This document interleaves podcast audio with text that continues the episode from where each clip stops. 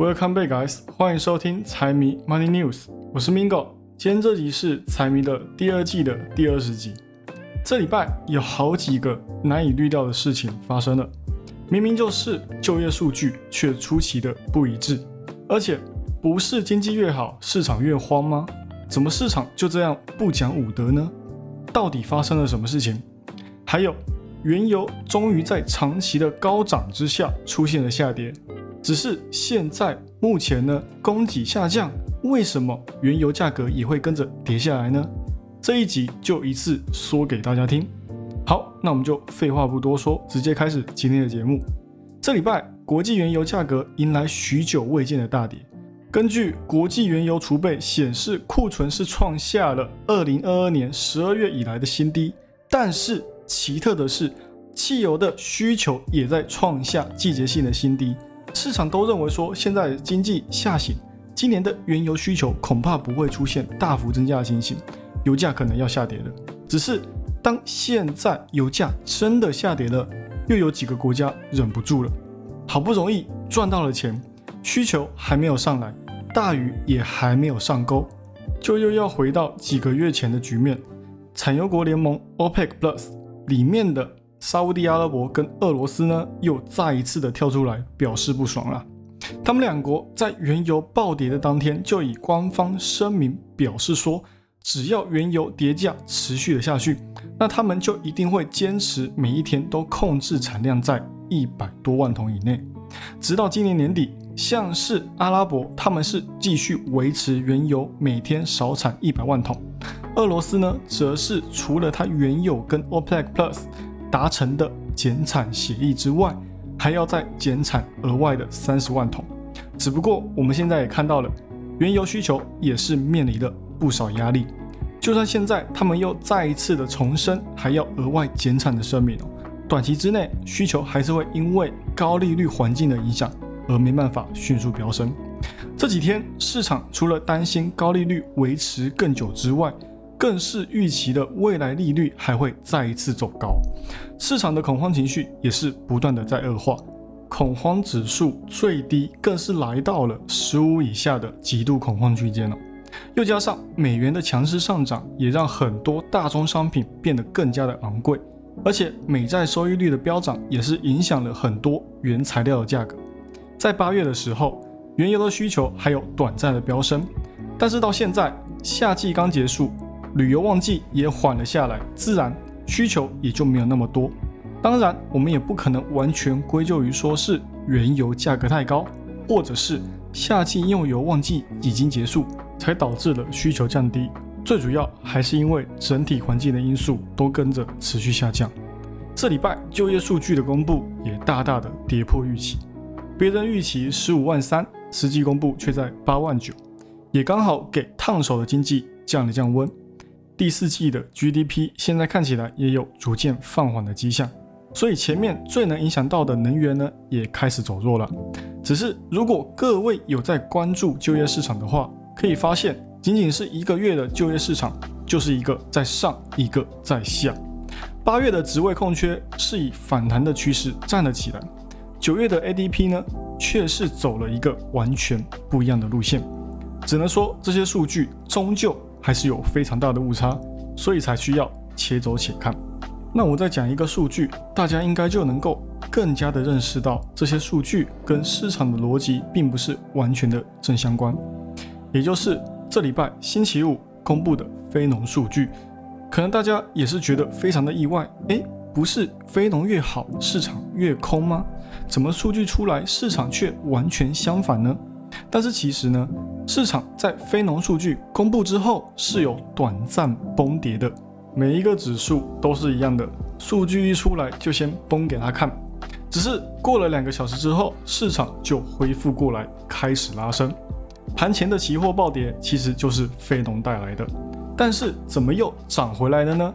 明明前几天都是照着经济好、市场跌的规律来走，怎么今天就反常了呢？其实说到底，还是因为市场虽然是处于一个极度恐慌的状态，但是指数还是期货的指标都不看大跌，再加上现在指数的技术面都已经来到了一个强支撑的位置，所以这里踩到支撑并且反弹也是能够理解的。那非农就业，我们还是要提一下，这一次非农数据三十三点六万，远远超出预期的十七万人，这个预期超出的有够扯。要知道，市场预测最高的还是二十二点六万人哦，连最高的预测数据都没有突破，就知道这个数据有多让市场跌破眼镜了。跟 ADP 完全相反，但是跟就业情况却是完全一致哦。那现在的经济看起来一片大好，是不是很多人就会开始想说，会不会之后就没有衰退什么事呢？哦，其实也不是完全是这样哦。像是这一次的三大数据都有一个共通点，也就是就业增速放缓，然后失业率这里呢则是缓慢的向上攀升。至少从这两方面来看的话呢，可以看得出来，劳动力市场是有在降温的。顺便说一下，这一次的非农是没有含刮到 UAW 他们的罢工，它是在罢工出来之前就开始统计的数据，所以。下个月的数据可能会更加的直观。好，那接下来来聊几个个股。先来聊一下星期四大跌百分之二十二的 Rivian，这同时也是 Rivian 上市之后最大的单日跌幅哦。会造成大跌的原因，就是因为公司发布了好于市场预期的交付数据之后，又说了他们接下来要发行将近十五亿美元的可转换票据。那这些票据呢，可以转换成现金、普通股，或者是两者的组合，就是他们在变相的增发了股票，削弱了股权。那如果按照现在 Rivian 的市值来讲的话呢，它的增发额度大概是在百分之九左右。所以如果它在消息公布之后跌了百分之十，那还算是非常正常的。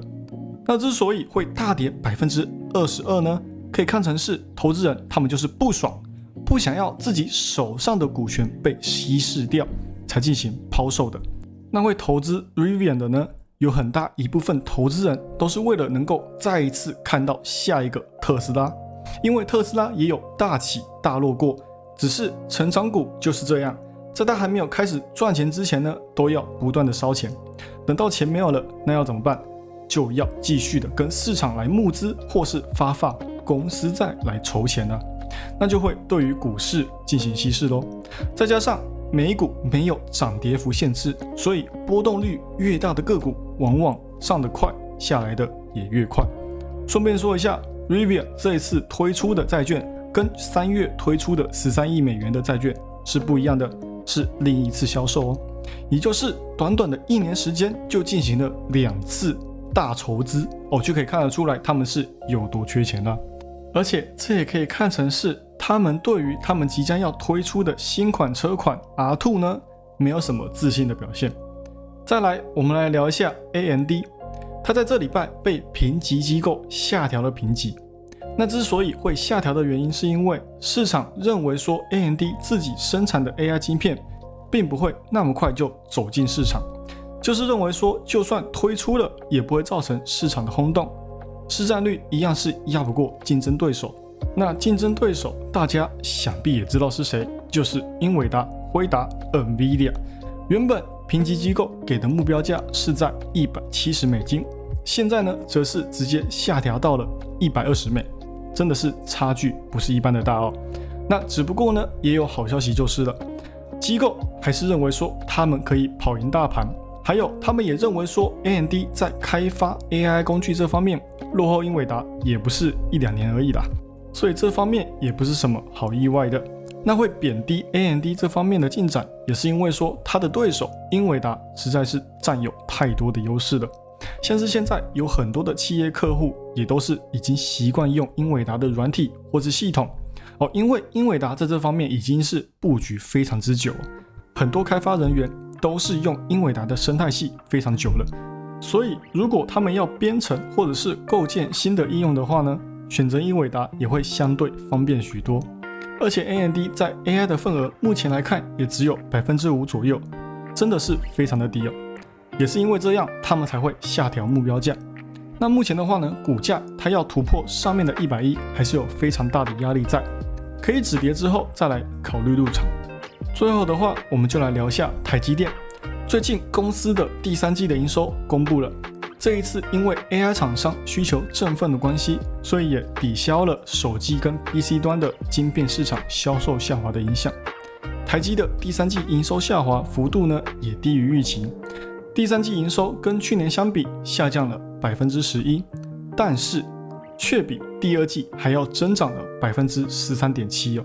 台积我们自己也知道，它可以看成是晶片行业的领头人。